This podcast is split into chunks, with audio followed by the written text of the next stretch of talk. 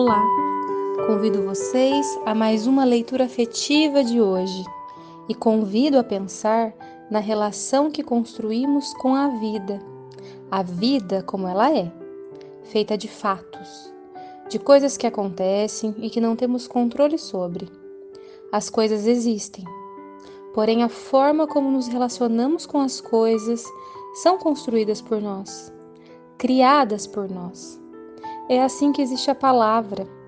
A palavra diz da apreensão do que sentimos com a coisa posta. A palavra nos ajuda. Assim nascem os poemas. Porém, o mais importante não é a palavra, e sim o que vem antes, que diz da emoção do que sentimos, a forma como nos relacionamos com a coisa. Isso nos salva. Adélia Prada nos ensina, com o nascimento do poema, que o que existe são coisas e não palavras, e que a arte pode nos ajudar a sentir e assim enfrentarmos o exercício da vida.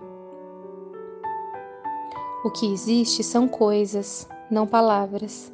Por isso te ouvirei sem cansaço recitar em búlgaro, como olharei montanhas durante horas ou nuvens.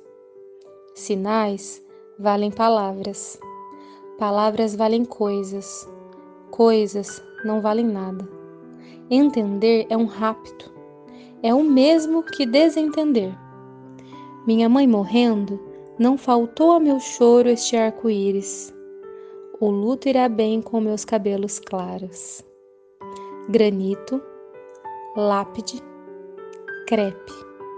São belas coisas ou palavras belas? Mármore, sol, lixívia.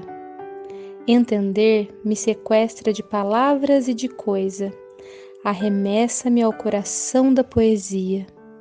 Por isso escrevo os poemas para velar o que ameaça minha fraqueza mortal. Recuso-me a acreditar que homens inventam as línguas. É o espírito quem me impele.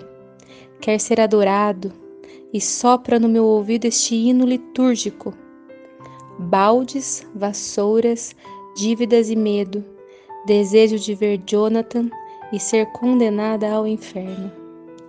Bom sábado a todos.